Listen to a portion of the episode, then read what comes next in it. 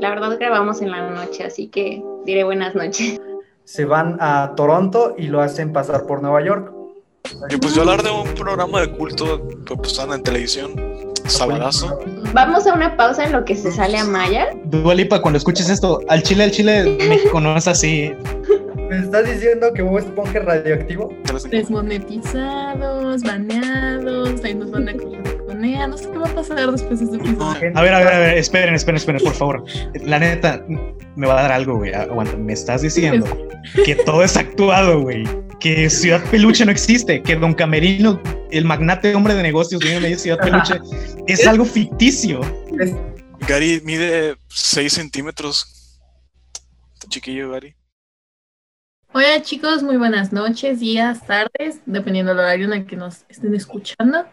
El día de hoy y vamos a hablar de un tema bastante chill, yo creo que bastante chill, bastante divertido como para estar platicando un rato.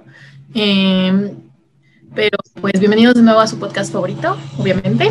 Eh, los saludo, mi nombre es Alondra, los saludo desde Ciudad de México, pero antes de comenzar quiero presentarles a todas las personas que nos acompañan el día de hoy y lo voy a pasar el micrófono a nuestra persona más entusiasta, Pablo.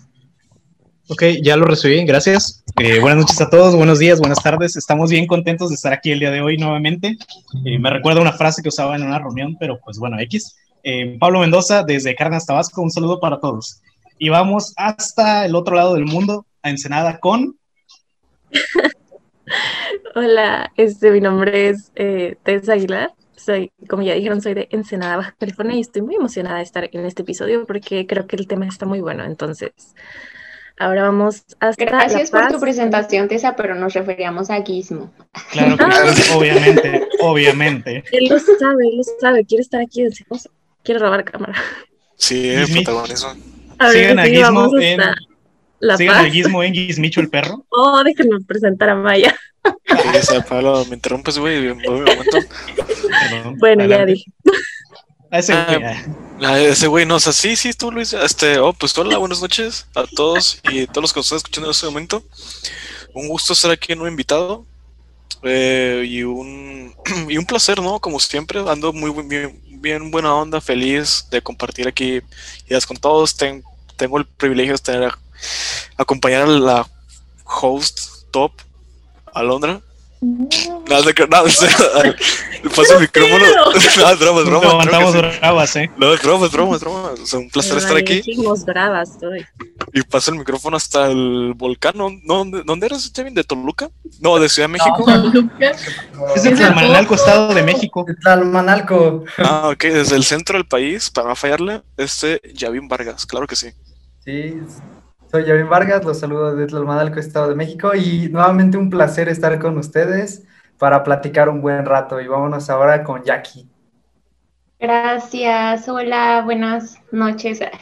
La verdad grabamos en la noche, así que diré buenas noches. este, qué chido estar otra vez con ustedes. Ya siento que tiene mucho tiempo que no los veo, que no platicamos. Entonces, qué padre estar de regreso con, con este tema, porque pues la verdad yo veo mucha televisión y la verdad no veo variedad, siempre veo la misma serie que no es Grey's Anatomy. pero este, pero pues bueno, dejo a Londra que, que abra el tema para que, para que ahora sí escuchemos como todo lo que tenemos que, que decir acerca de esto. Pues bueno, eh, si el tema va de hablar como de todo este diseño de arte y diseño de producción eh, que tienen nuestras series, películas y videos musicales favoritos. O sea, vamos a explorar y platicar sobre ellos. Em, pues el diseño de producción es, comprende, em, no sé cómo explicarlo. Eh, o sea, em, comprende los escenarios que van a, a trabajarse dentro de esta película y esta o esta serie, o... Bueno, en video musical es muy raro que exista eso, tiene que ser una producción muy grande, si no, se lo lleva a la dirección de arte, que es el, eh, son los responsables de, del aspecto estético, que tenga como los códigos visuales, que tenga que ver con la temática y todo esto. Bueno, es como a grandes rasgos lo que trata el diseño, el diseño producción y la dirección de arte en las películas. Pero pues no estamos aquí para platicar de cuestiones técnicas, Estamos aquí para platicar de nuestras series favoritas, nuestras películas favoritas y de nuestros videos musicales favoritos. Entonces yo quisiera empezar preguntándoles cuál es su serie favorita, hablando de esta escenografía o locaciones o este espacio que se crea. No sé quién quiera contestar esta pregunta primero. Este, bueno, si quieren yo, yo puedo iniciar con el tema este de... Pues no queremos, pero dale, ya ni modo. Pues sí, yo pues yo hablar de un programa de culto que pasaban en televisión, Sabadazo. Excelente, excelente. Con un grandioso soundtrack, por cierto. ¿Alguien puede hacernos los honores? Este, no, eh, bueno, continuamos. Eh, yo, o sea, es que depende mucho. Yo creo que ahí la escenografía representa mucho el tipo de serie. Porque, por ejemplo, ahorita vamos a mencionar la serie típica de este, The Walking Dead, que es súper comercial, que a algunos les aburre, que no, no vamos a entrar. La, la neta, la serie se fue al- a la mierda después de varias temporadas. Pero aquí lo que voy es de que la escenografía está ambientada en ciudades reales, pero ahí lo que hacen es una adaptación. O sea, son efectos visuales. De hecho, vi una foto que me apareció hace como una semana, una comparación entre Atlanta, donde inició la pandemia de, de zombies, allá en The Walking Dead. Bueno, donde se centra pues el origen, ahí con Rick y esa, en Atlanta, y comparan esa imagen de cómo empieza y con el COVID. O sea, es igual. Entonces a lo que voy es de que, por ejemplo, ese tipo de escenografía realmente no es una escenografía ficticia, simplemente es una adaptación una ciudad real. Y también siento que es un trabajo muy, muy, muy valorado, porque también entiendes las referencias de las ciudades y eso, los sets de grabación, la ambientación, y eso es lo que se me viene ahorita a la mente de mis series favoritas hasta cierta temporada, pero aquí me gustan las referencias que utilizan, ¿no? No sé si alguien ha visto otra, otra serie que no sea algo Severe o algo, o sea, no sé si alguien ha No visto. empieces, ¿eh? No Ah, empieces. Graba. O sea, no empieces, Es que, por ejemplo, como Todavía. Ah, hablando de Walking Dead, eh, bueno, la neta yo no la vi, pero es un poco como sci-fi, ¿no? O sea, como ciencia ficción, futuros utópicos, distópicos y así. Entonces, siento que como que ahí el papel de la arquitectura es tomar los elementos de la memoria colectiva que tenemos acerca del estereotipo de cierto tipo de arquitectura, que en este caso pues es lo de una distopía que siempre pues sale como de el fracaso o el, el caos de alguna situación. Entonces, inmediatamente pensamos como en ciudades mega industrializadas, este, en, eh, niveles de tráfico así multinivel y cosas así. Entonces, ahí, por ejemplo, siento que uno de los ejemplos más fuertes en los que la, arquitectura entra como un simbolismo es justamente en la ciencia ficción. Por eso, porque, tiene, porque si bien no tiene como que un set que digas, ese se nota que es The Walking Dead y ese se nota que es 2012 y ese se nota que es Soy leyenda, o sea, como que no tienes características tan específicas, pero sabes que todas son de, de ciudad distópica. Más que nada, creo Sí. que también va un poquito de la mano con que no estoy seguro cómo iba la frase, creo que era el arte imita la realidad. Entonces, para que tú puedas generar algo, material ficticio o maybe no tan ficticio, eh, necesitas un marco de- en el cual basarte. Y pues, ¿qué otro marco pa- para tomar referencia que lo que existe? A final de cuentas, em, por ejemplo, The Walking Dead, básicamente lo que hace es tomar em, nuestra vida diaria, cotidiana, por así decirlo, y darle un ligero movimiento de tuerca que es añadir los zombies. Pero precisamente, Ligero. sí, nada más, algo, algo sencillo, güey. Cualquier sábado Normal. te levantas, normal, cualquier sábado te levantas y ya Cualquiera entra a las de- 3 de la mañana, ¿no? Pues ya no a eso iba. Que muchas veces em, este rollo de los zombies, de los comportamientos, en teoría son como ficticios y eso, pero en realidad en The Walking Dead se trata muchísimo sobre las relaciones humanas y cómo esas relaciones humanas van cambiando a la gente. Y a lo mejor parece, pareciese que está un poco em, afuera del tema de la arquitectura y las escenografías, pero no, porque muchos de estos comportamientos humanos se ven reflejados en el uso del espacio. Em, spoiler enorme para los que no lo, has vis- no lo- no lo han visto, F en el chat. Hay una parte donde llegan a una prisión y ahí lo usan para resguardarse. O sea, la prisión es lo que va definiendo el rumbo de la historia, cómo se va desarrollando la trama. Y creo que pareciera que, perdón, pareciera que ahí no hay como que mucho trabajo de escenografía, pero hay bastante, porque no es solo de que, pum, metes a la gente y ya, que esté en la prisión haciendo sus cosas, sino cómo usan la prisión, las posibles situaciones que se desarrollan ahí. Y bueno, en cierto momento ya luego la cajetearon con el guion y eso ah, ocurrían cosas totalmente random que no iban de la mano con esta idea, pero básicamente em, eso es lo que ocurre un poquillo con ese asunto de las series. En, en, este, en específico con The Walking Dead. Además, alguna otra serie que, aparte, o sea, las ciudades estamos hablando como de situaciones mega macro y por eso siento que es más fácil hacer alusión a ciertos elementos que nos recuerdan en la memoria colectiva a, ciertas situaciones. Por ejemplo, todas las series y películas que se hacen en Nueva York tienen el tinte Nueva York. Todas las series que, y películas que se hacen en Los Ángeles tienen el tinte de Los Ángeles, así, super Malibu, super beach, super como así y este, porque son como que a nivel macro, ¿no? Pero también están como las, las películas y las series como Prison Break, Orange is the New Black, que, que son como, como en sets específicos o las, los programas de típico humor americano como Friends, How I Met Your Mother y todos estos que tienen como, que ya, que ya dependen como de un set súper chiquito, o sea, como que real, toda la trama se desarrolla en la cárcel, toda la trama se desarrolla en el departamento. Entonces ahí ya haces como una alusión más directa a, a cómo se, a, lo que tú decías, a cómo se relaciona el habitante con el lugar en que se está desarrollando toda la trama.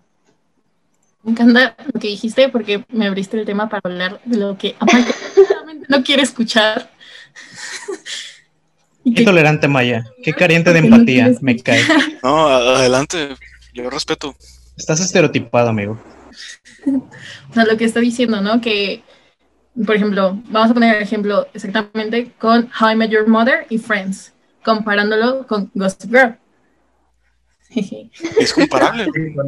¿Creen que no hay comparación? A ver, a ver, a ver. Claro aguanten, aguanten, aguanten. Para empezar, nos habla de Friends. Ah, no es cierto, adelante.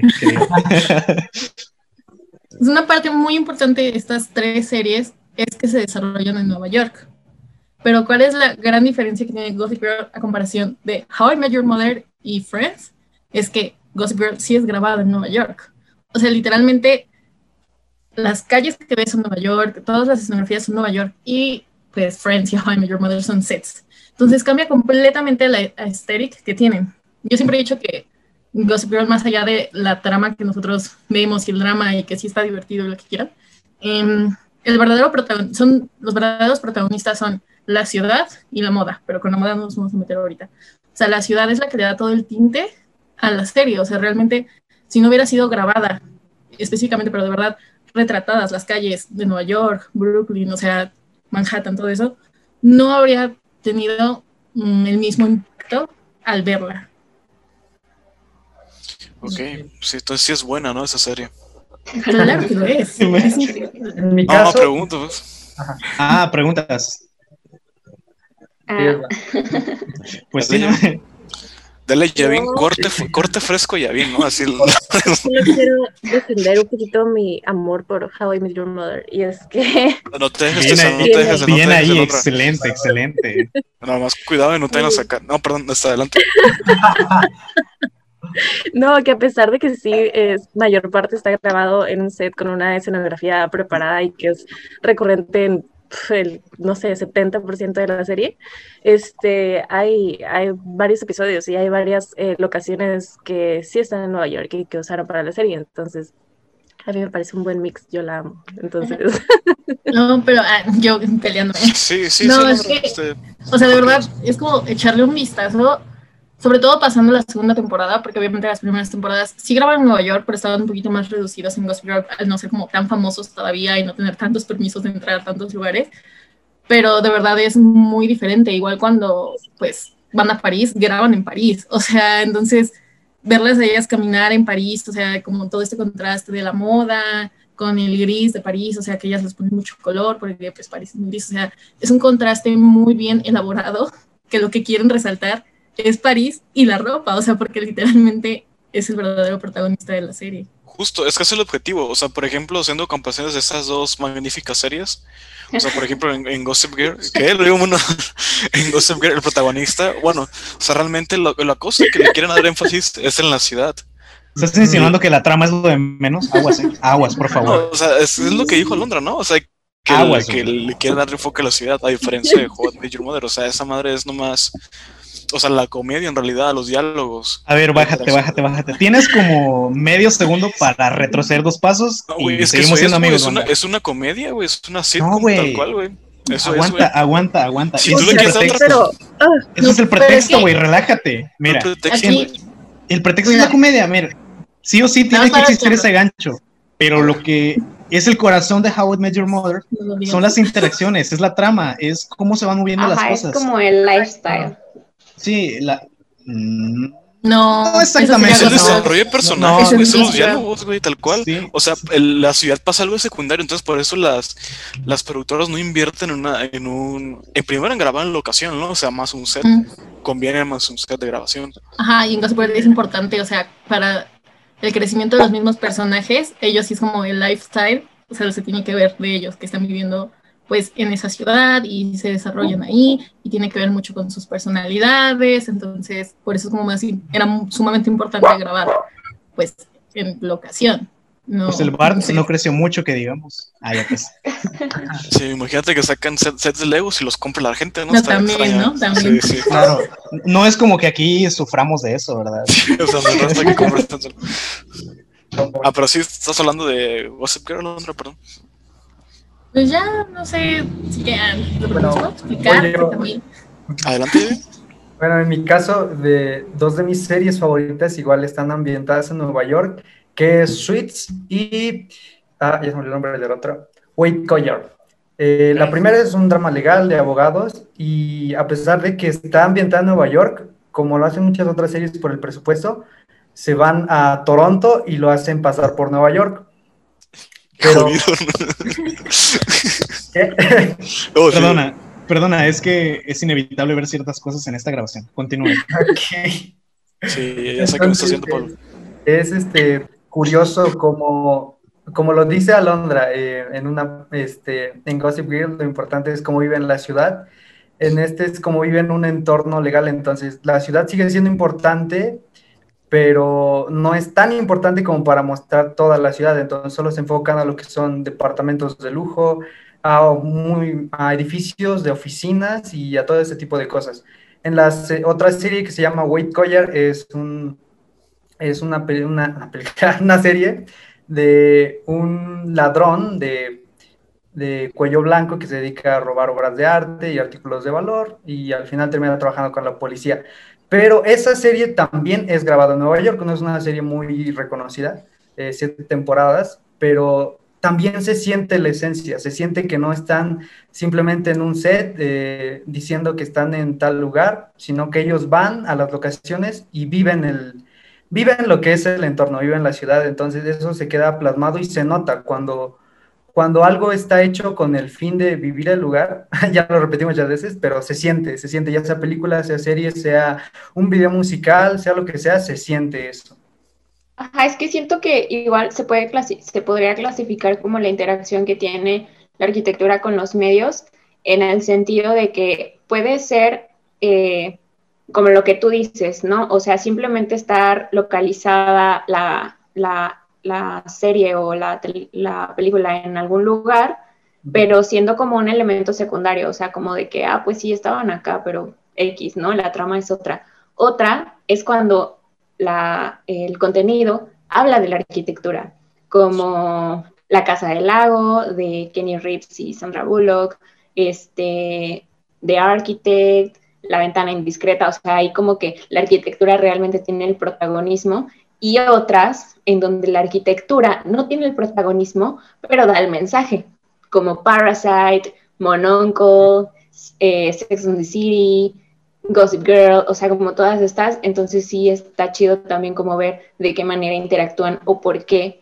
eh, por qué se, se dispone la arquitectura de, de, de cierta forma, ¿no? Sí, justamente, es que por ejemplo, ya hablando un poquito más de, de cine, o sea, yo, y sacando el tema ese que mencionas de Parasite, o sea, yo realmente la película, uno de los protagonistas es la casa, pero Sí. eh, nosotros ahora sí como estudiantes de arquitectura y algunos arquitectos que nos están escuchando, supongo, o si no, pues ni pedo no nos escuchan, o sea, sus- entienden como que las referencias tal vez, F en el chat. y el, y el funcionamiento. Y, o sea, el, el, de hecho, si no me equivoco, y neta, ojalá no esté cagando con ese dato, el director es un arquitecto. Según yo. No. O sea, no sé Creo que tiene preparación, ¿no? Porque No. él diseñó la casa. Ajá, él diseñó la casa, pero de hecho él habla en una entrevista y dice que no, no, ve- no lo vio de la misma forma que un arquitecto porque se fijó más en cuestiones de la grabación, de cómo iba a estar la luz para la grabación, eh, las escenas que él necesitaba y el arquitecto pues al diseñar la casa, o sea, porque yo digo que también si mm, se diera la tarea de es para la película te fijarías en, en esa cosa, pero ya más al diseñar una casa como la casa per se, estás pensando en cómo se va a habitar, no cómo va a grabar la gente ahí. Exacto.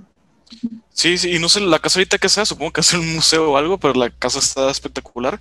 Y también, o sea, hay, hay trucos, pues realmente las, algunas escenas realmente no fue en la casa, no sé, o sea, el chiste es de que mm, se adaptó, pero lo que voy es de que ahí la, la casa puede ser un protagonista. Y también es la importancia de la arquitectura en el cine, y aquí también entra el papel del director de arte, ya hablando ya más de términos de cine, ¿no? De papeles dentro de la grabación y eso. El director de arte se encarga del diseño, de la ambientación, de todo eso que nosotros vemos. O sea, él tal cual te dice, oye, esta, esa, esta puerta no corresponde al siglo tal. O sea, hay que tener una, una congruencia, ¿no? Esa persona se encarga de eso. Y estaría muy interesante también que arquitectos se dedicaran a eso. Supongo que hay personas que se dedican a eso y está, es una profesión muy, respetable dentro de la producción y grabación de una, de una película y también serie. Pero, o sea, hay diferentes películas. También otra que se me viene a la mente es la, la Naranja Mecánica. Hay una escena en una casa donde cometen un crimen. Esa casa la diseñó Norman Foster cuando era joven. Entonces también ahí va mucho la mano el papel del arquitecto dentro de eso, de la escenografía y eso. Pero no sé, o sea, no sé si alguien también ha visto una película que le ha interesado o se le ha hecho muy interesante la escenografía o algo. Ahorita que No, me dijiste igual- eso, me acordé. Perdón, Andrea, adelante, por favor. No, y nada, iba- para que antes de que cerremos con Parasite, o sea, también la importancia que tiene de representar las dos diferencias abismales en las casas de las dos familias, o sea, Cuando- ¿no? Es increíble. ajá, y la casa de los Parks son completamente distintas, o sea, y hablan muchísimo de, pues, de ellos, o sea, de cómo, cómo son ellos, eh, literalmente como personajes y como familia. Pero ya, eso era todo. Contraste Em, de, de las De habitaciones. lana, ¿no? Primero, un, De dinero más que nada. Sí.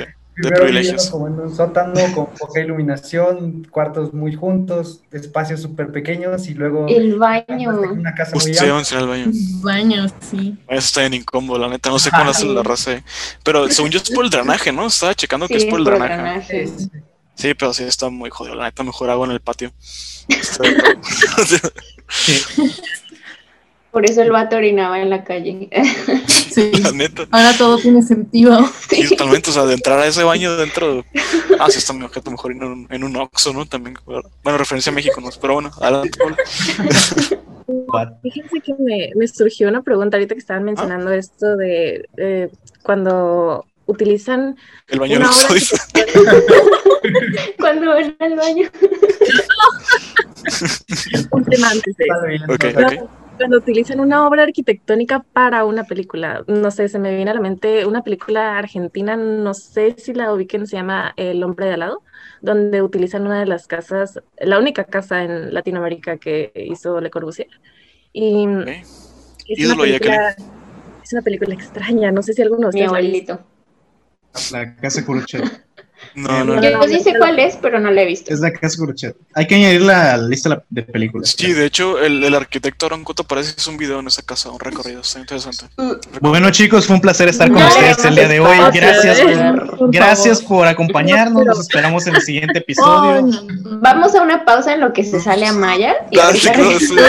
Una pausa de unos do- 12 meses, a ver qué rollo. Bueno, Ah, nada más para decirles ¿entonces otro que compañero también está en pausa? Maya- Ah, pero bueno, perdón. Ajá. Adelante. Lo decía en el sentido de que al menos en esa película le dan un protagonismo enorme y además de que es, es a, la, a, la, a la casa. Este, y no sé, a pesar de que la trama es como súper extraña, todo se centra alrededor de la casa y que es de Le Corbusier y que es muy importante y a un conflicto ahí que se crea interno. Entonces, no sé, me crea eh, cierto conflic- conflicto la manera en que la utilizan para subir el rating de una película. Porque la película es muy extraña. La verdad, nunca la he visto, ¿eh? Supongo No que el cine argentino es muy pero- bueno. Pero, o sea, sí también, ese es el claro ejemplo de que una obra arquitectónica forma, por morbo. forma- Según yo, o sea, según yo es como que los vecinos se enojan. Es que, es que el edificio es un edificio de departamentos, ¿no? Y según yo, se empiezan a pelear los vecinos entre sí Mm, o algo así. Entonces, siento que, Es que como que el básicamente- contraste... Es que básicamente Ajá. el dueño de, de esta casa, de la casa de Le Corbusier, es este, un diseñador eh, industrial, me parece. Y en la casa de al lado, que es un edificio de departamentos, eh, realmente, este, uno de los, de los habitantes de estos departamentos abre una ventana que da completamente a, a su patio y de hecho queda justo enfrente de, otra, de una ventana de su casa.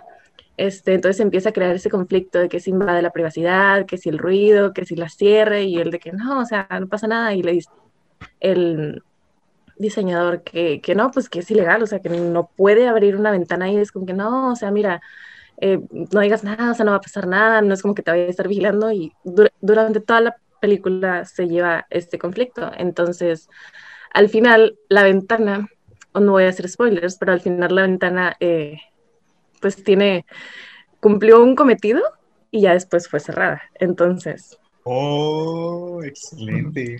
Dijiste todo sin decir nada. O sea, Magnífico. tal cual dijo la spoiler, ¿no? no, porque no dije qué pasó. No, es que es que. Digo, Fíjense- aparecer el holograma Le Corbusier, ¿no? Aparece el... Ah, No Banda, es un spoiler si la película tiene como 15 años. Banda, fíjense, si fíjense, en, fíjense en ese storytelling. Dijo todo sin decir nada. Bien sí, ahí. o sea, spoiler es decir que, que Godzilla le ganó a King Kong, ¿no? Eso sí es un spoiler. bueno, Nadie se, lo, nadie se lo esperaba. ¿Y qué tiene que haya salido hace 15 años? Yo no lo he visto. Acá no llega el internet. Sé. Ah, yo la vi porque me la dejaron tarea en una clase, pero de verdad es muy extraña. Te da una sensación de hoy. Para que verla. Pero creo que ahí va muchísimo ese rollo de cómo, de alguna manera, el espacio va definiendo las situaciones o los personajes. En lo que puedo pensar es en Tron, la del 2010, la, no la de 1982. Bueno, esa también, pero no la he visto, sinceramente. Y ya no sé por qué, si ya tiene como más de 30 años que salió, ya la debía haber visto. Pero bueno, eh, volviendo con la del Tron de 2010, em, está mucho esta, este conflicto entre los dos personajes te presenta todo el mundo muy acá, muy tecnológico, muy con, con ángulos, con monumentalidad, porque es lo que se está viviendo, es lo propio de ese mundo. Pero, el, y está así, yo creo que, no, digo cosas, no, perdón, Gizmo, bueno, si no te gusta que hable de Tron, no hablo de Tron, ya. bueno, ya se calmó. Entonces, tam, luego también está este otro personaje, el papá de, no me acuerdo el nombre, es de, ah, de Sam Flynn, se llama Kevin Flynn, él es, todo lo que tiene que ver con él maneja un estilo distinto. Y eso es lo que iba con que el espacio va definiendo el personaje. Esto es para motivos, obviamente, de la narrativa, pero viene de la mano con la vida real. Eh, tú defines el espacio que quieres. La banda que, no sé, que tiene algo característico que sea, va a sonar tontito, pero suyo de ellos, se está apropiando del espacio. Te entregan, por ejemplo, un cuarto en blanco, así totalmente cuadrado blanco, y no sé, si le das a la gente los medios para que pueda personalizarlo, tú vas dentro de dos semanas y ya vas a ver cosas propias de cada persona en ese espacio. Creo que es, es muchísimo el trabajo que se realiza en esa clase de producciones, para que tú veas esos lugares, esos sitios y sí te creas lo que está pasando ahí. ¿Sabes qué se me vino a la mente ahorita? Y volviendo al tema de la casa de lado, pro, el hombre de lado, perdón, prometo ya dejar ahí. Este, que además de la constante, el constante guiño a la arquitectura que te hacen durante toda la película por la casa que se utiliza, también el problema de toda la trama es un motivo arquitectónico. Este vecino que quiere abrir la ventana dice, es que en mi casa no entra luz y este es la única, el único lado por el que puedo obtener un poquito de sol para mi casa. Y es como su, su argumento durante toda la película del por qué está abriendo esta ventana. Entonces, eh, me acordé ahorita que dijiste eso de que el diseño del... No, eh, ah, perdón. de que básicamente el espacio condiciona mucho qué es lo que va a pasar. Vaya justo lo que dijiste, que el señor quería luz y a través de eso gira la trama. Interesante. Bien ahí. Yo quiero regresar a lo de este. Que bien los- pudo haber sido un error de la persona que proyectó ahí. Es chistoso cómo luego estas mm, minucias aparentemente generan historias. Digo, es ficción, pero esta clase de cosas ocurren en la vida real. Ya ven cuatro, continúa, perdón. Sí. no, no hay problema. Eh, yo quería regresar a lo que decía Alicia de las utopías y todo eso. Me llegó un, un ejemplo así de lo más normal que podemos encontrar, la familia peluche. Eh, Sí, exacto. es que Buena obra de culto, buena Ya obra de culto. ya vi qué está pasando, ya vi. que no la vi, la, disculpen. la Sí, gente o que no insulta, váyase. ¿Qué está pasando, güey? Tranquilo, el chico tiene un punto. La primera temporada, muy, muy normal. Eh, solo la misma ambientación, la gente viste de peluche, eh, la ambientación de los cuartos, los, los muebles son de peluche, ese tipo de cosas. En las siguientes temporadas cambia ahora darle también una, mm, le da más importancia también a la ciudad porque hacen tomas afuera, eh, obviamente Ciudad de México, donde están haciendo las tomas, pero todo lo caracterizan para, cre- para que nosotros creamos que en realidad hay una ciudad de peluche, para hacer creer que en realidad hay una ciudad donde toda gente de peluche. Sí, sí. La gente A ver, a ver, a ver, esperen, esperen, esperen, por favor. La neta, me va a dar algo, güey. Aguanta, me estás diciendo que todo es actuado, güey. Que Ciudad Peluche no existe, que Don Camerino, el magnate hombre de negocios, viene de Ciudad Peluche, es algo ficticio. es ficticio, hijo. No, no, no, no, no, no puedo, güey, no puedo. Perdón, banda, yo me retiro, esto es mucho para mí. Chile.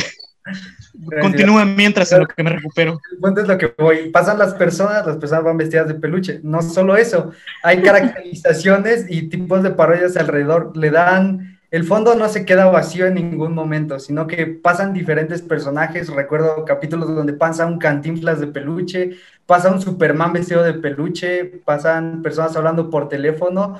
Todo está este, tan pensado para hacer una realidad alternativa donde la gente de peluche. Entonces, se siente también allí este, cómo están viviendo un lugar ficticio.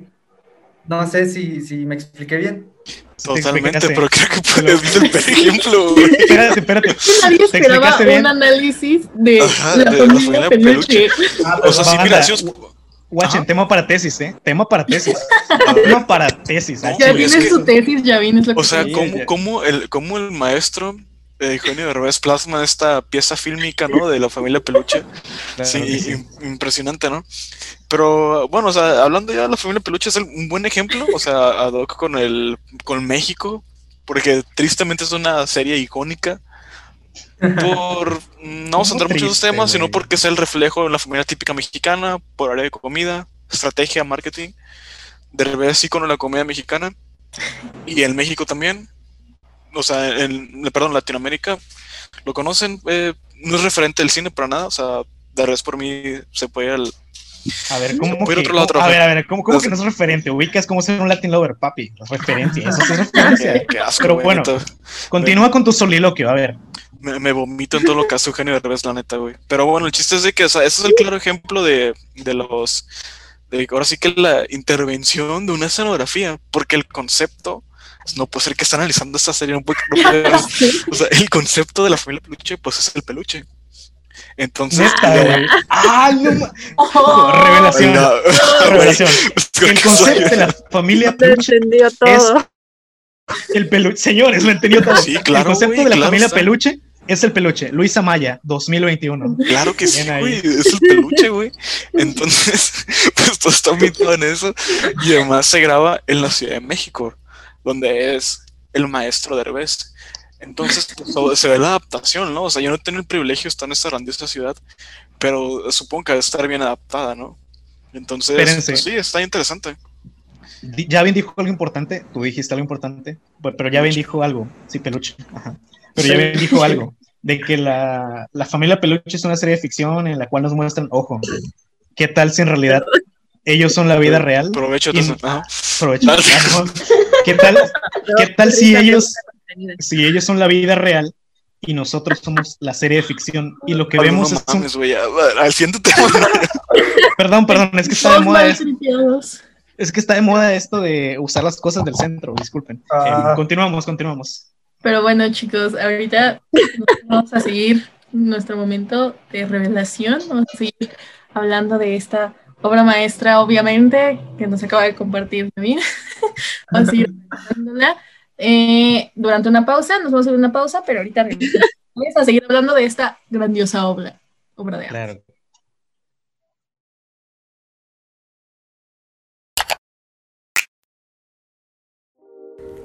No olviden seguirnos en arroba de plano guion bajo podcast en Instagram y de plano podcast en Facebook para más contenido de este. Además de seguirnos en nuestras redes arroba Conea México en Instagram y Conea México en Facebook, donde podrán encontrar toda la información de nuestras actividades, talleres y conferencias, así como las últimas noticias que Conea tiene para ti. Bueno chicos, ya estamos de vuelta. Eh, fue una pausa bastante fructífera. Pero eh, vamos a regresar, vamos a hablar, no sé qué les parezca, si podemos irnos un poquito sobre videos musicales. No sé si alguien quiere compartirnos acerca de un video musical de una diosa etérea. De aquí. Velanova, tiene videos musicales muy buenos, ya que, ya que mencionabas diosas etéreas. Supongo que hablan de Juan Gabriel, ¿no? Nada, nada, adelante. Ok. Pero bueno, aquí no sé si nos quieras compartir sobre... Pues, no sé, o sea, creo que uno de los referentes más importantes que tenemos en lo contemporáneo, en, el, en cómo se maquetan los videos musicales, porque siento que ahorita tenemos muchos videos que sobre todo mm, tienen una narrativa muy específica, o sea, típico de que al güey que lo deja su novia ya está llorando y la escena de coche y lluvia y estoy viendo la ventana, ¿sabes? que, que, pues sí, o sea, es, es, muy literal la historia, pero por ejemplo, por el otro lado tenemos a una diosa que es Dualipa, obviamente. Este, si no la conocen, pues no sé en qué mundo están, tal vez estén en La Paz como Amaya. ¿Quién es. ¿quién es Dualipa? no sé quién es. Es La Paz. Es la paz, exacto, esa es la verdadera pregunta aquí. La guerra es la paz, la paz es la guerra. George Orwell, no, 1984. Gracias. El, ah, podemos hablar de libros. Pero bueno. El hablamos de, de, ciudades que mantienen el país de México, ¿no? Pero bueno, adelante. ¿Macuspana? ¿Alguien habló de Macuspana? No, nadie. Gracias. Me bueno, ofenden, me ofenden. El Pero caso continúa. es que Dualipa en sus videos hace abstracciones arquitectónicas que no necesariamente son arquitectura literal, que podrían ser, como por ejemplo en Future Nostalgia, que literal está en una casa moderna. No estoy segura y no quiero que me aniquilen por esto, pero tiene referencias a John Lautner, este, a Miss Van der Rohe, o sea, porque es una casa súper acristalada, que, que, no tiene divisiones, etcétera. Entonces ella habla como esto de romper estereotipos, de estar como súper out, out, out, of the box, este, y como el movimiento moderno no, no permitía nada de eso, que es un poco igual lo que pasa en, en la película de la Casa del Lago, que es una crítica a la arquitectura moderna, pero por el otro lado, o sea, y ahí está como un poco literal, pero por el otro lado tenemos videos como el que Alo nos va a platicar ahorita, en donde hacen más abstracciones geométricas que de todas formas van, este, van como encaminadas a la narrativa arquitectónica, aunque no sea literal. Así es. Pues yo les quiero hablar de un video donde nos vamos a poner un poquito polémico. Pero eh, donde Dualipa inventa el orgasmo, amigos, porque por si no lo sabían, Dualipa inventó el orgasmo.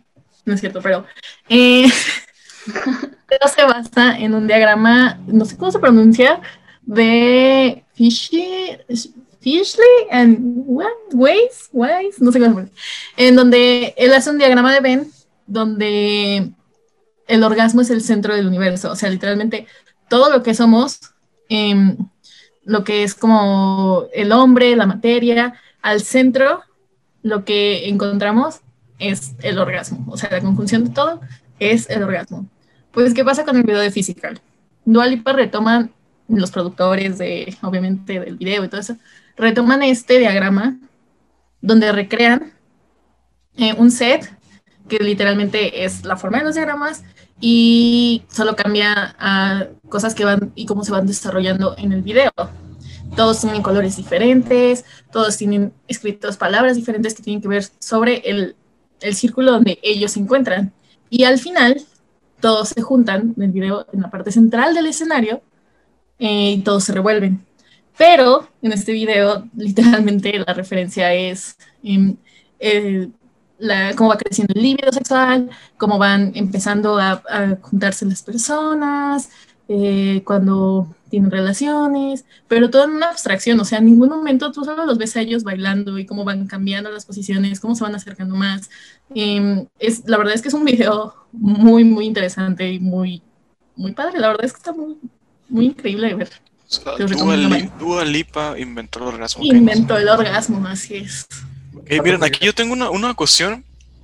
O sea, y hay dos. O sea, no sé si realmente el crédito se lo puede llevar el artista. Entonces, o sea, no sé si Dua Lipa dijo, quiero este video así, o el productor fue el que sacó las referencias arquitectónicas. No sé si me voy a explicar. Porque a veces, no sé, el artista, también depende mucho del proceso creativo que realiza cada artista, ¿no? O sea, yo comprendiendo, ¿no? En el ámbito artista al que manejo yo, o sea, hay personas que dicen y ya tienen, o sea, la idea y lo aterrizan con un director o un productor, oye, pues tengo esto. Entonces el director dice, ok, pues mira, nos vamos por acá. Entonces aquí no sé eh, quién se lleva el crédito, o sea, si realmente Dualipa pensó y Dualipa estudió de arquitectura y lo quiso representar así, o a quién se el crédito. Igual realmente aquí la cuestión no es quién se da el crédito, ¿no? Pero aquí también es más interesante quién tuvo la visión, porque a lo mejor puede llegar que Dualipa este, Diosa, no sé qué dijiste, llega con su, con su letra o con su idea y la aterriza con un director. Entonces, pues no, no sabemos realmente. O sea, a lo mejor el director es un arquitecto o algo. Porque, ¿por qué utilizó referencias arquitectónicas? Hay diferentes, diferentes maneras en las cuales expresarse. Pero ¿por qué se fue por ese camino?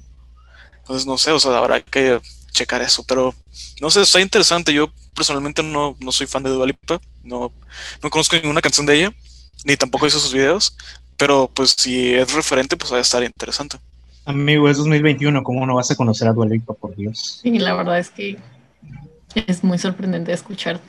No, conozco a Dualipa, pero simplemente no consumo su música. Por dos. Solo sé que estuvo en Ciudad de México y ahí la recibieron muy bien y la espantaron y eso, ¿no? Pero bueno. Sí, que, que, una fan la acosó, la acosó, perdón, y eh, se hizo tendencia y ya en su vida regresa a México, ¿no? Pero sí. Madres, tranquilo, no. Dualipa, cuando escuches esto, al Chile, al Chile, México no es así. habemos banda que te queremos, te apreciamos, que deseamos con el alma que estés nuevamente con nosotros y cuando vengas tienes tu casa con cualquiera. ¿Sabes qué? Subir ido a Tabasco, yo creo, güey. Esperamos en Tabasco. Claro, aquí eres bienvenido a Tabasco.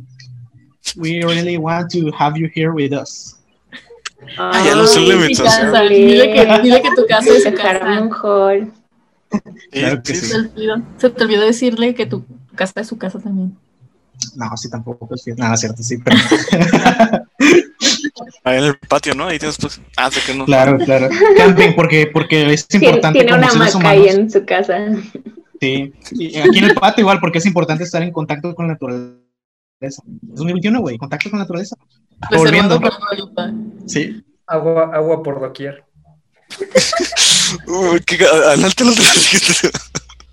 Bueno, eh, un video del que a mí me encantaría hablar, precisamente siguiendo con esta, em, esta idea de manifestar precisamente ideas a través de las escenografías. Tengo un conflicto. No sé si quiero hablar de narcisista por excelencia o si de soñare. Porque me encantaría hablar de soñare, pero ya me criticaron de que es el típico cliché del mato triste y esto. soñare de división minúscula. Ah, ok, ok. Sí, o ya es muy para, o ya es muy eh, boomer. es muy boomer de tu parte. Muy chaburruco, eh, muy chaburruco mexicano, eh. Mal. Pues F en el chat, banda. F como, F como dicen los chavos. a, mí me gusta mucho F ruca, A mí me gusta muchísimo soñar eh, la almohada porque cuando duermo, no, no es cierto, ya volviendo. Eh, me gusta soñar eh, porque te maneja todo en blanco y negro. Y cuando empiezas a ver el video es como, güey, pero ¿por qué en blanco y negro? No tenían para color o qué rollo. Y conforme va avanzando la canción, te vas enterando de las partes de la situación. Está en blanco y negro porque de alguna manera es en cierta forma distópico. Hay una chica que está en un sanatorio y es como, güey, ¿qué hace en el sanatorio? Te genera preguntas. No te deja nada, digamos así, específicamente que, mira, está en el sanatorio por, sino que conforme va avanzando, ahí se ve el trabajo de, de cómo la canción de alguna forma se relaciona directamente con lo que estás viendo. Entonces, em, también con el mobiliario, con las actividades que están haciendo los, los que están internados en el sanatorio, hay un punto en el que la chica está viendo la tele y ve a la banda tocar. Y es como que, ok, es la misma canción que me estás mostrando, que yo estoy escuchando, o sea que de alguna forma me lo estoy imaginando, que estoy viviendo realmente. Y ya al final del video em, muestran que en realidad todo esto la chica se lo está imaginando, porque luego meten eh, igual escenas intercaladas de lo que pasó, valga redundancia. Bueno, voy a cambiar de palabras, lo que ocurrió en el pasado. Está frente a una tumba y, se, y ahí entiendes que en realidad la chica está internada porque tiene un trauma alguien a quien amaba murió, no lo puede superar y se queda pensando en esa idea. Por eso lo de soñaré contigo si puedo dormir, las noches son largas desde aquel día en que te conocí. Y es como que, güey, ahí entiendes todo, qué rollo con la canción. En realidad es un recuerdo. Ella está viviendo en una realidad alterna, por eso es que está en este sanatorio. La realidad alterna son sus recuerdos, es su trauma. Entonces, siento que es una muy buena forma de representar todo lo que decíamos de los conceptos, de cómo meter las ideas en cuanto a escenografía y todo eso. Y ya termino con esto porque si no al chile se van a aburrir. Veo que no sí, o sea, no sé qué tiene que ver con la arquitectura de ese video. sí, Yo nada más escucho que a Pablo le gustan las historias de trips mentales, o sea, de que, de que nosotros no realmente no somos reales y ese tipo de cosas.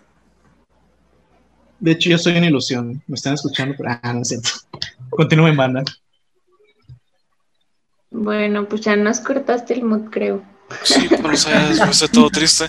Yo creo que quieren, miren, ¿saben dónde Si quieren también pueden sacarme de. Ah, pues. no, este, eh, si vamos a matar, o sea, si vamos a matar el mood, güey, hay que matarlo bien. No sé si han visto algo que me o sea, yo no soy fan de ese tipo de música, pero me llama mucho la atención que en los videos de música de banda y corridos ponen unas casas excelentes.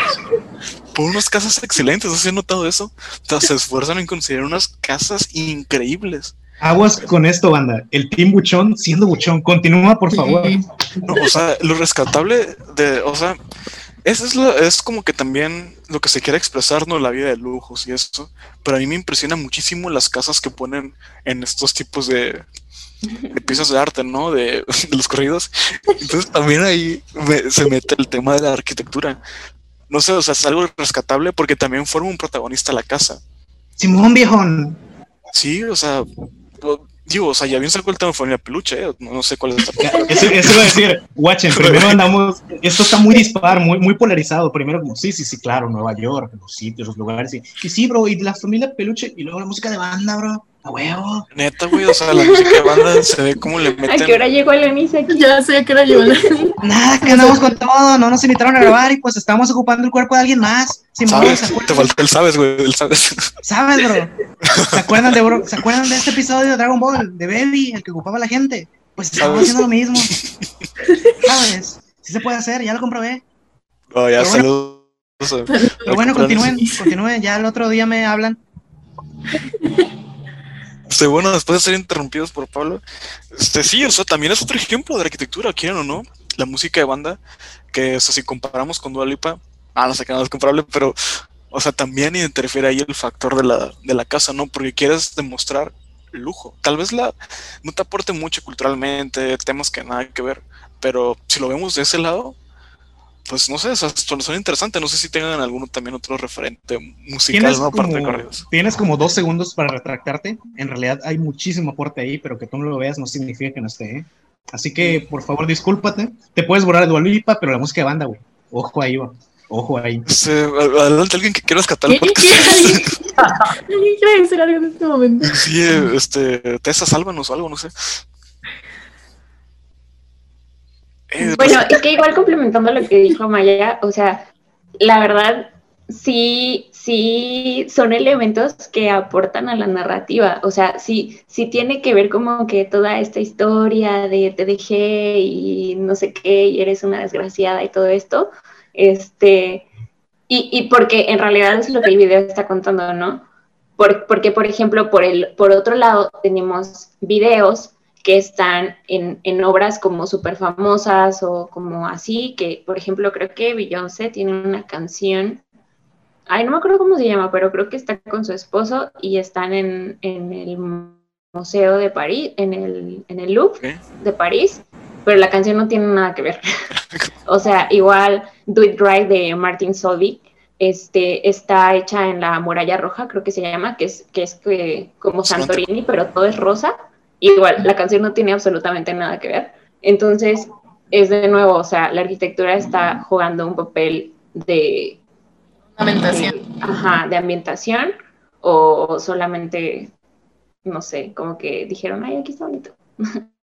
Yo creo que vamos por eso, ¿eh? porque ah, aquí está bonito, la neta. Muy pocos creo que realmente le buscan un significado. Que justamente lo que estábamos hablando ahorita, ¿no? De, o sea, si realmente, ¿quién tiene como que el mérito? Igual tampoco el sentido no es buscar el mérito, ¿no? Pero no sé si el artista o la artista dijo, oye, es que yo quiero que sea aquí por el sentido de mi canción tiene relevancia. O simplemente llegas con el productor y director y le quieres dar la idea y él te dice, ah, pues esto o no sé, o sea, no sé si me voy a explicar, pero aquí también es la, la, cuestión de que si realmente usan la arquitectura o los hitos arquitectónicos también se utilizan mucho, que los invito a escuchar el capítulo de los hitos arquitectónicos. Sí, hay un capítulo de esos, ¿no? Sí, de hecho salió hace, hace poquito. Es el ¿Hace, ¿hace cuánto? ¿Hace cuánto? ¿Hace cuánto? dos días. A ver. Hace tres semanas, claro que sí.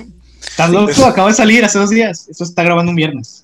Sale, sale miércoles. Pablo, se graba el día, güey. sí. Tienes que decir. Ah, sí, cierto, claro. Estamos en vivo, Claro. de hecho, saludos en y comentarios. Sí, saludos. El día de hoy estamos. Inserte suceso del día. Muy orgullosos No por este suceso del día. De hecho, ya se acabó el COVID, de hecho, güey, ya. Ya. Ya regresamos a clases Sí, ya estamos en clase. presenciales. Pero bueno, el Pero bueno, de- o sea, Ajá. la verdad yo creo que a lo mejor no es como que sea la intención dar un significado, sobre todo arquitectónico, porque sabemos que finalmente no deja de ser un background. A lo mejor lo interesante es lo que está pasando delante de la arquitectura, pero siento que nosotros como espectadores necesitamos ese significado. O sea, porque siempre, siempre, siempre hay un vato o morra detrás de la pantalla diciendo lo que decías hace rato, así de... que- Saludos, Pablo. Cuestionándote cosas que no hay que ver, ¿no? Esa puerta no corresponde a la arquitectura de no sé qué fregados, ¿no? O sea, siempre, siempre estás como del, de, del, esperando del otro lado la crítica o, o simplemente eh, nosotros como, como público esperamos que todo, es, que todo esté cohesivo. O a lo mejor Dualipa agarró, hizo su video y dijo, güey, ya sé, voy a poner un montón de cosas raras para que en algún lugar del mundo, a lo mejor México, un montón de morros se pongan a hacer un podcast sobre este video. A lo mejor esa fue la intención también. Yo creo que sí, güey. Du- Dua Lipa nos escucha. Ay, yo ya me acordé de una cosa, pero no lo voy a decir. Ah, No, adelante. Adelante. Eh, que lo que dijo Pablo, eso sí lo hace Taylor Swift. O sea, como que empezó a tener como cosas que por, por coincidencia, y entonces todos los fans empezaron a tomar como un una razón, y ya después lo empezó a hacer a propósito, pero como que al inicio todo era coincidencia, y ya después se volvió como un juego con sus fans. Pero nada, será un dato curioso por si querían saber. Estás diciendo que es una analogía a la vida que no tiene nada de sentido y somos seres irrelevantes que buscan darle un propósito a pesar de que ah, se crean bandas, vayan a la iglesia, crean en Dios, amén. Caray, este, bueno, pues es- estamos bien. Bueno, el capítulo va en sí picada. fue ¿eh? arquitectura religiosa. También tenemos un episodio de arquitectura religiosa, es el que salió dos episodios antes de este. Hasta salven el capítulo, sálvenlo. Sí podemos, sí podemos. Pues bueno, si quieren podemos regresar a... Podemos hablar de, de estos lugares que, o sea, se volvieron como tan icónicos, estas escenografías que se volvieron tan icónicas, que las tuvieron que transportar a la vida real.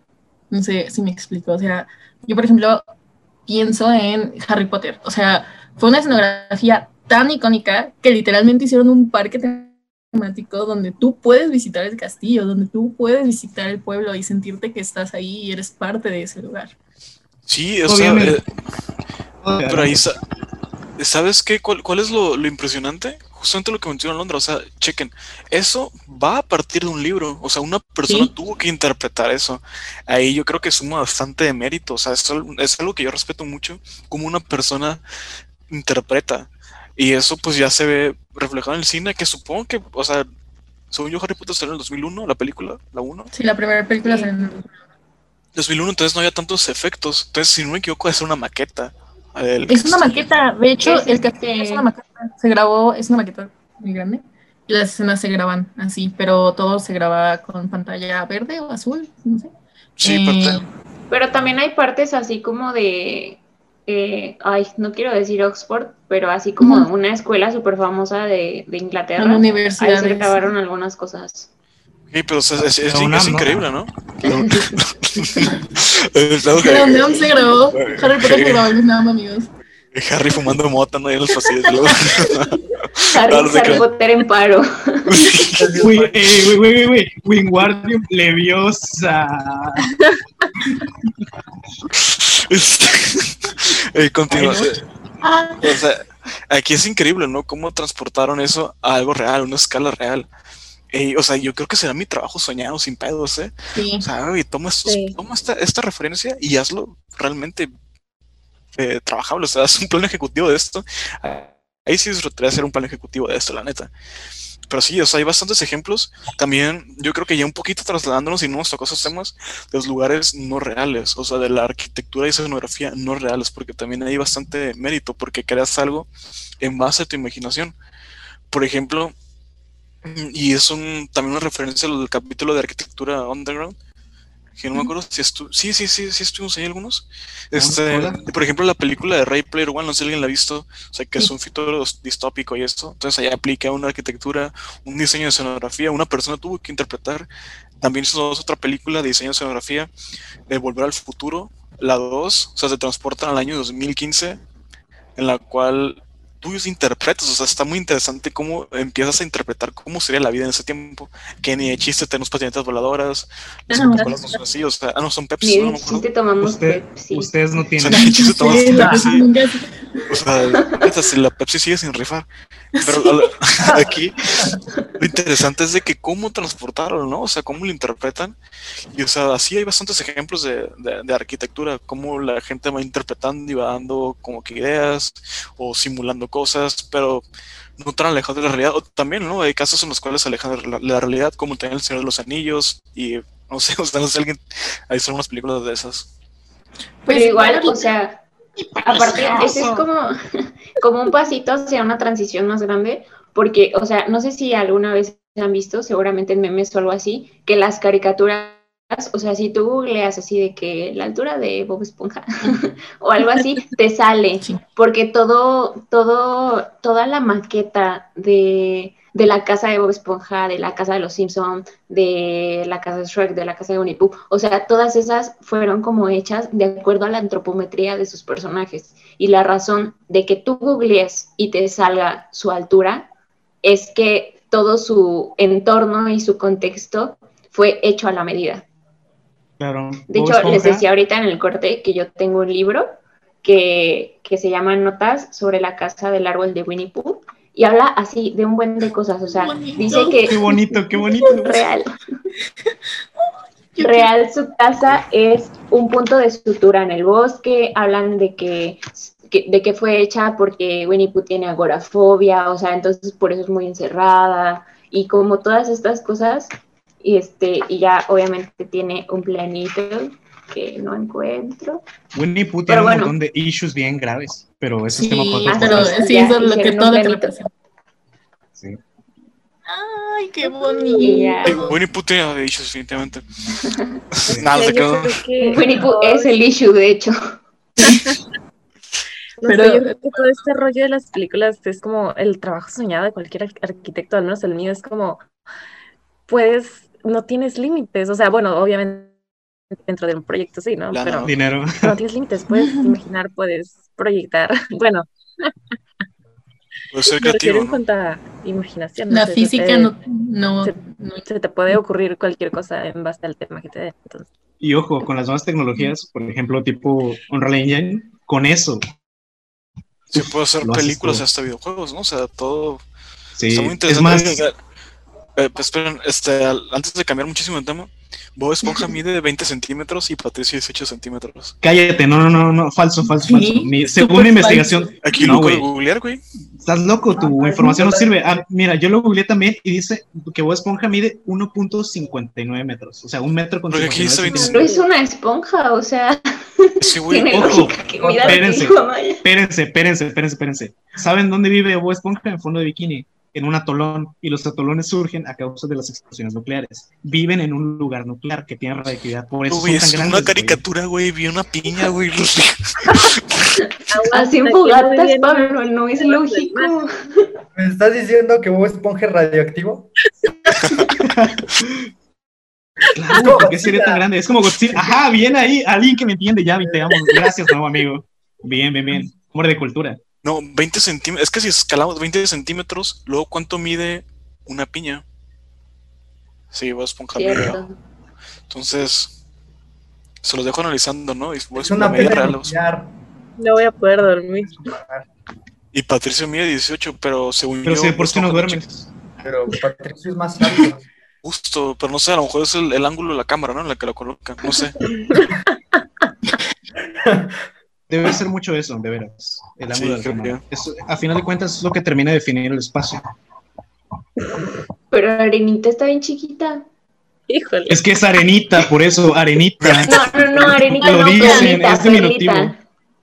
Es que es perlita, por eso, perlita. Pero es una ballena. No, pero es una ballena. ajá. Pero el nombre es perlita en diminutivo, por eso. Ya, pues nada, es broma. Sí, ya.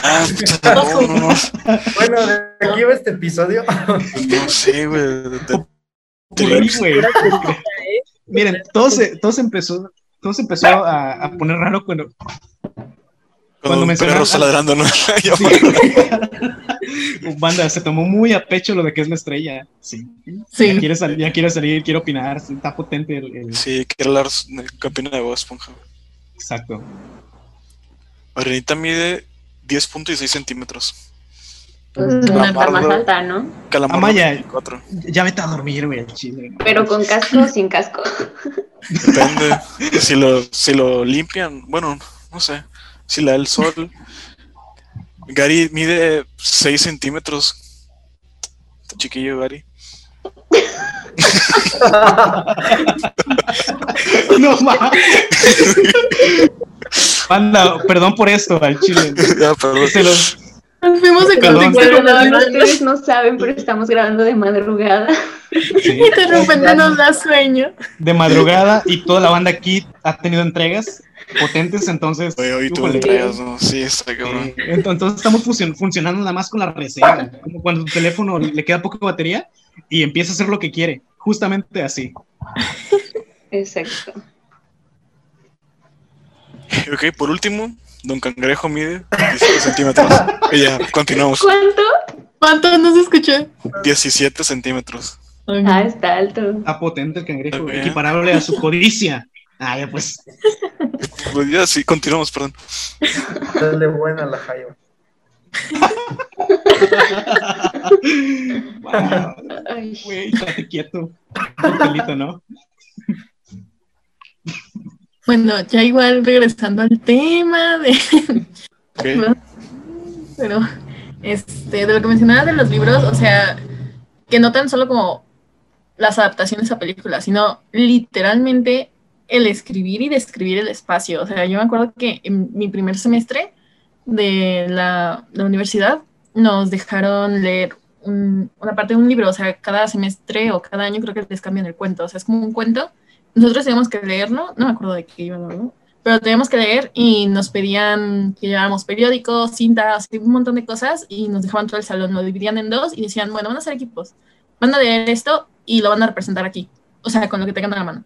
Literalmente teníamos que recrear una escenografía de leer eso, pero, o sea, yo me refiero a que, que también tienes que describir un espacio, saber cómo estás, no tal cual como de, ay, sí, es una puerta y luego cruza hacia la izquierda, hay algo, sino como estas sensaciones que te generan como en, en que el lugar, el lugar es como lúgubre, entonces tú te imaginas un lugar como eh, oscuro, con poca iluminación, pocas ventanas, o sea, como esa, esa habilidad que se tiene también para describir, describir lugares, o sea, describir escenografías, describir espacios. Sí, creo que es muy buen ejercicio, ¿no? O sea, dices en primer semestre, fue lo que Sí. nos pusieron. O sea, yo personalmente creo que el, en general la cinematografía, hablando ya de películas, series, videos musicales y eso, todo lo que involucra esto, creo que es muy bueno relacionarlo con la enseñanza de la arquitectura. O sea, creo que es una materia, porque también es una interpretación. O sea, así como dices, estás haciendo un ejercicio de tu interpretar algo. Y yo creo que es también lo que llegas a hacer eh, y hablando aterrizado a la vida real, o sea, con un cliente, o sea, realmente tú vas a interpretar las necesidades y la visión de un cliente. Entonces creo que es muy, muy buen ejercicio. Y siguiendo un poquito con lo que mencionaba Teso hace rato, em, es mucho de la imaginación, que creo que a veces está como que desechado esto de precisamente de imaginar. A lo mejor luego tendemos a casarnos mucho con la idea de que no, es que pues las medidas básicas, los estándares, eh, concentrarnos en factores del mundo real. Ok, sí, pero para trasladar algo al mundo real, primero lo tienes que visualizar en tu cabeza. Y para poder visualizar en tu cabeza, necesitas realizar este ejercicio de imaginar. Y bueno, ¿de dónde vas a sacar imaginación si estás de alguna forma volviéndote cuadrado? Sí o sí, es súper mega necesario, tanto para cosas reales como para cosas ficticias, porque al final de cuentas, em, haciendo nuevamente est estos chocomilks mentales, vamos a llamarlo así, que a veces acaban siendo eso, em, de ahí surgen estos procesos de pensamiento, estas metodologías, em, estos caminos para generar historias y poder trasladarlas al mundo real. Em, pequeño spoiler, pequeño comercial, ahí en, el, en, en, en la página de CONEA hay una actividad que se hizo hace poco, se llama el guion arquitectónico. Cuando puedan, denle un, una guachada, ahí se habla un poquillo de eso. ¿Y con Ya. qué- ok. Híjole, ¿sabes qué? Ahorita que estás eh, mencionando ese tema otra vez, eh, siguiendo con el eje de la cultura de este bonito episodio, Bien ahí, bien ahí. un Dime, por favor, ¿cuánto comentario, mide Perlita? Te creo. recordé un comentario de una maestra que nos estaba platicando que eh, mientras ella estaba est- estudiando, creo que ella estaba próxima a egresar o tenía muy poquito de egresada, le ofrecieron este remodelar, remodelar un table dance para una película. Y su, pr- su primera reacción fue así como que no, o sea, ¿cómo voy a remodelar un table dance? Entonces lo rechazó del proyecto. Dice que muchos años después se quedó con, con la cosa y es como que, güey, o sea, ¿por qué lo rechacé? ¿Se imaginan la, el, el, este, de, ay, el sinfín de posibilidades de luces y formas y Era, era una oda a la creatividad, podía explayarse. Sí, la verdad, Y sí, o sea, y algo lo hecho para una película había presupuesto. Es algo de presumir, ¿no? O sea, ese table lo diseñé yo. O sea, estaría chingón. Y salió en No, una película, o sea, y lo diseñé para una película. y salió en una película. O sea, No, sí es estaría que muy interesante. arrepentida. Sí, la neta, yo, sí hubiera tomado la primera. O sea, no, no, no he tenido la oportunidad. pensado. No he tenido la oportunidad de asistir a esos lugares que asiste la gente. Pues supongo Claro. que no están interesantes, entonces pues, sí, de, de exploración. De hecho, a lo mejor parte del reto venía ahí que para que tú puedas proyectar un lugar tienes que haber conocido el lugar. Entonces, creo que también iba un poco de la mano ese ejercicio. Tener vas a como hacer? que- como un poco ese acercamiento. Obviamente por motivos académicos y laborales. Sí, me interesa a cada rincón de ese lugar, sin duda. Claro que sí, vivir cada una de las experiencias. Por motivos laborales, obviamente. Ya se fue de las manos este Sí, Otra vez se que es un post acti- actividad de conea cualquiera. Nada, no sé qué. Nada, no. Aguanta, aguanta, No, no, no, aguanta. no, Saludos a todos los que Híjole. Actividades. Desmonetizados, baneados, ahí nos van a correr de conea. No sé qué va a pasar después de este episodio. No, Deja, deja tú, deja tú, deja tú, aguanta. Cancelados en Twitter, Dios mío. Eso es lo grave, o sea, No, Sí, saludos a la gente. Twitter. Canceladísimos. No, yo respeto a la gente de Twitter. Mis respetos. Pero Es igual que- ya para no molestarlos más con nuestras cosas que de repente se nos salen. eh, disertaciones existenciales. Sí.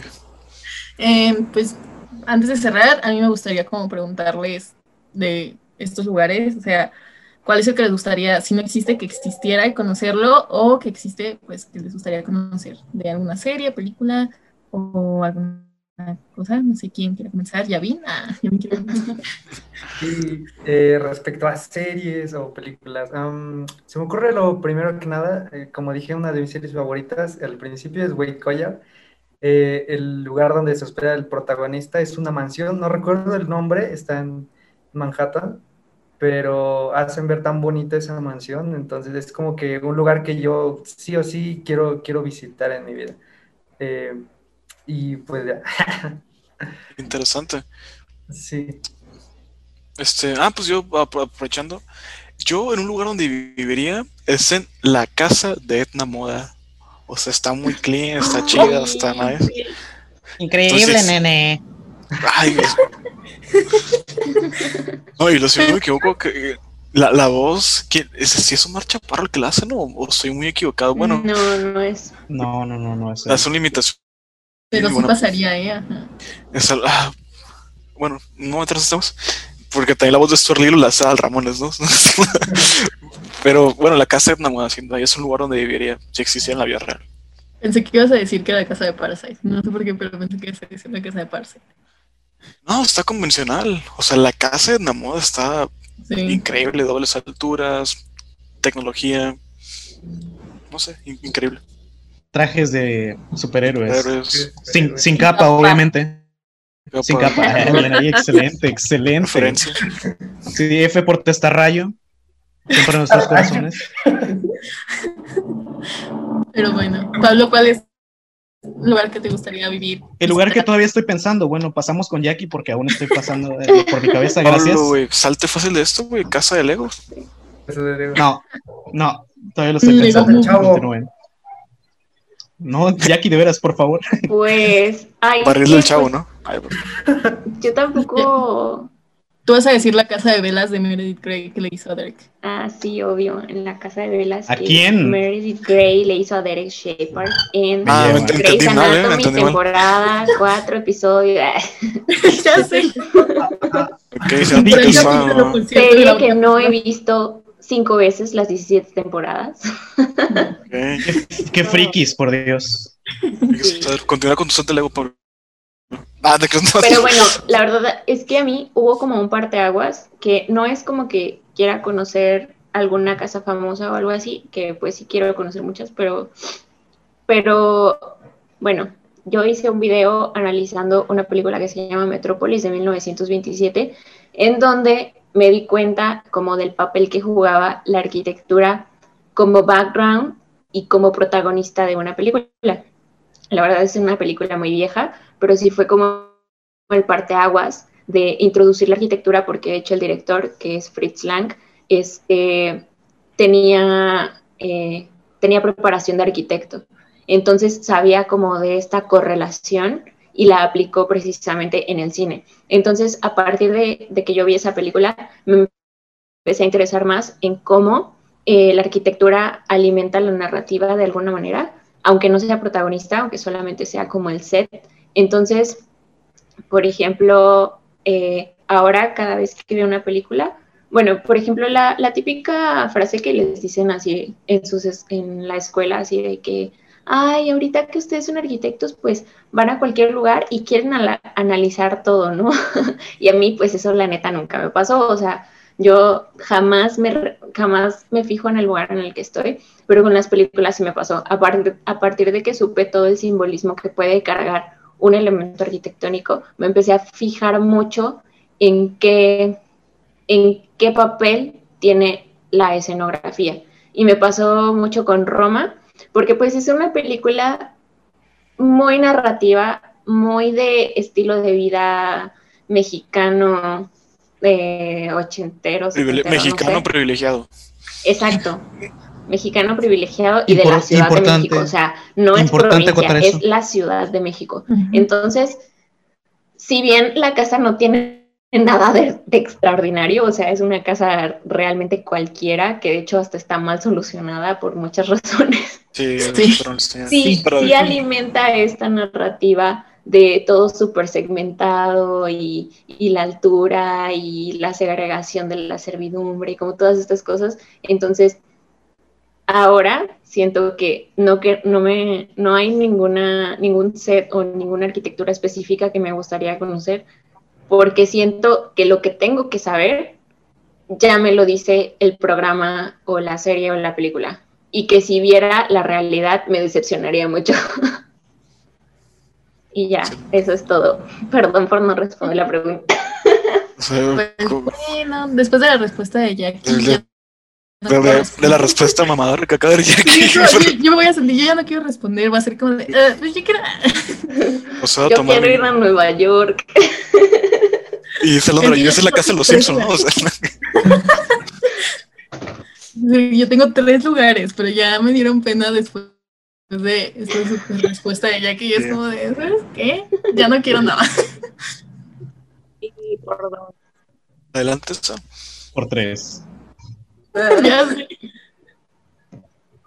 Bueno, pero también me gustaría ir al hospital de Seattle, obviamente, donde grabaron Grey's Anatomy. Es una pregunta muy complicada, amigos.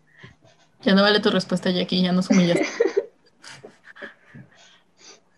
Adelante, eso. Bueno, yo puedo decir los míos si quieren. Ok. Continúa. Híjole, es una película, eh, es una pregunta súper complicada. O sea que no va a responder. O sea, no van a responder este. O sea, Sí, yo, bueno, tengo, que fuerte. yo tengo Ay, un... No sé si me están escuchando. Sí, te escuchas, Sí. excelente. Ah, Ok, ok, perdón, perdón. Este, no sé, recién cuando hicieron la pregunta se me vino a la mente que aquí en mi ciudad durante muchos meses estuvo ahí estacionadito el, el barco de los piratas del Caribe y era todo pasar por ahí y ver a la gente tomándose fotos. Este, Cierto. pero no sé, la verdad me tiene A mí me tocó verlo en Rosarito. Sí, sí, sí, también. Este, no sé, es un súper dilema. Quiero conocer dónde se grabó La Casa de Papel. Quiero ir a España. No es un En una casa de papel. Este, Shigeru Van, ¿no? pero ya si nos vamos como a un lugar más, este, mm, fantástico.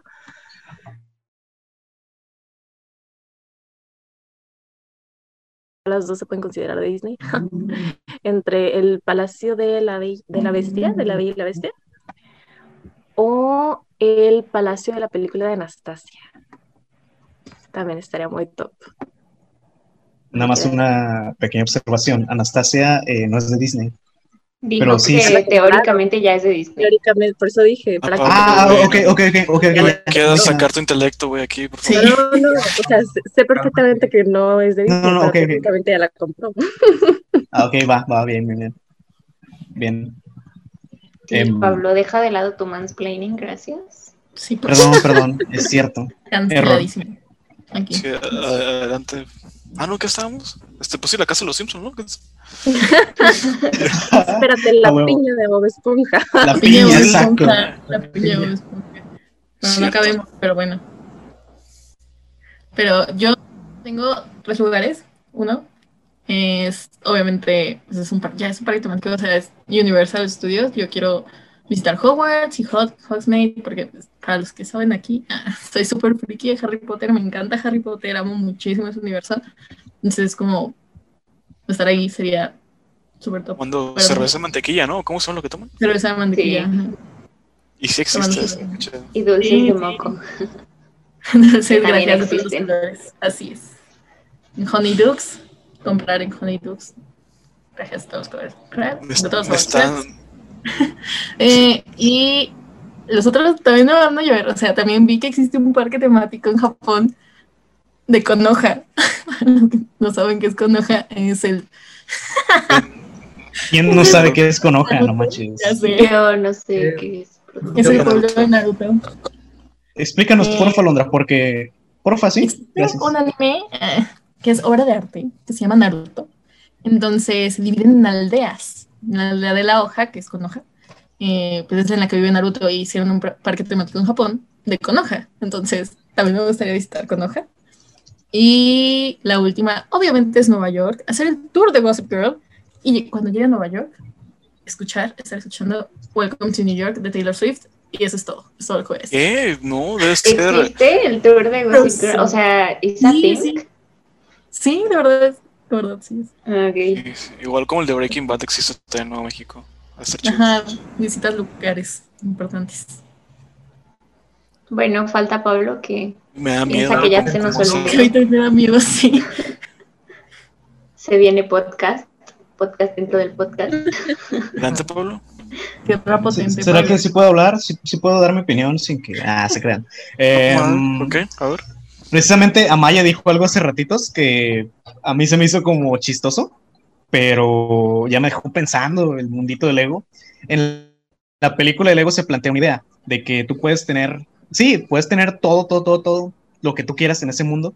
Y creo que sí estaría muy cool eso, de que todo lo que tú quisieras tener lo pudieras crear y materializar. Entonces, a lo mejor sí me gustaría un poquillo tener la chance, aunque sea por un día, de vivir esa experiencia, de poder, no sé, tener un mundito de Lego, vivir ahí, o tipo Minecraft, que igual puedes construir lo que quieras. El, ahora sí que el límite está en tu imaginación y en los bloques que tengas. Entonces quisiera eso, tener bloques ilimitados. Pero bueno, eso, o tal vez vivir en el mundo de digamos, Passengers. No sé si ya vieron esa película, que todo es como que muy sinuoso, muy padre, muy bueno. Passengers. Sí, Jennifer Lawrence y Chris Pratt, ¿no? Exacto, ese mero. Me, gustó mucho la estética que maneja. Y también me gustó muchísimo la que tiene Oblivion, el tiempo del olvido. Nada sí, están al borde de la muerte, por favor. Ah, sí, nada más ese pequeño detalle. De ahí en fuera, em, pues la neta sí le entro. Y ya porque luego me cancelan. Termino. Muchísimas gracias por haber escuchado esto. Gracias. Pero a ver, no, espera, yo tengo una pregunta. ¿Oblivion no es un campo de guerra o algo así? No, Oblivion es un... Es un... ¿No es el que se regresa y se regresa y se regresa? Sí, y me da tanto coraje esta película, la neta me estresa. Sí, a mí también, solo la vi una vez. Yo también, sí. No, le están confundiendo. Oblivion es... ¿Están seguros que quieren explicar cosas? bueno, hay que cerrar, hay que cerrar. Ahorita nos peleamos bueno, gracias a todos. Gracias por acompañarnos el día de hoy. Si llegaron hasta aquí, si no llegaron hasta aquí, no los culpo, la verdad. Se volvió. Sí, Si no llegaron hasta aquí, a lo mejor no lo escuchen. Pero debieron habernos abandonado en la altura de Patricio. Me disculpo, chavos. Llegaron hasta aquí, pues nos alegra saber que hay gente igual que nosotros, un poquito dañados, ¿no es cierto? No se crean. Pero, pero muchas gracias. Esperamos leer sus comentarios, qué opinaron. Eh, no olviden seguirnos en nuestras redes, eh, arroba de plano podcast. Y pues nos vemos en otro episodio. Bye. Bye. Despedida genérica, despedida genérica.